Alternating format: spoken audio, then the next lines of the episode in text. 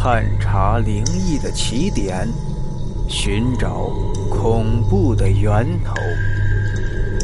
欢迎收听今天的故事。电工，我的房东曾经租过一个厂房，可是机器总是在夜里损坏的厉害。后来。半夜的时候，有个工人就开始听到鬼在说话。开始的时候，别人都不相信，但是没过多久，越来越多的人都能听到鬼在说话了。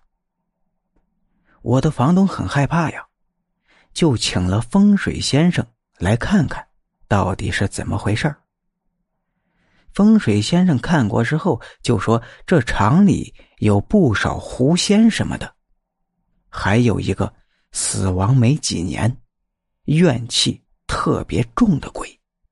这个鬼从前是这个厂房里我房东租厂房之前那个厂里的工人。我房东一打听，还真有这事儿。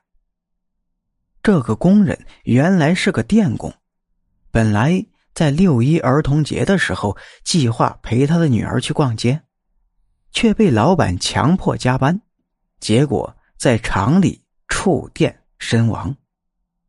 他心有不甘呐，就在夜里破坏厂里的设备。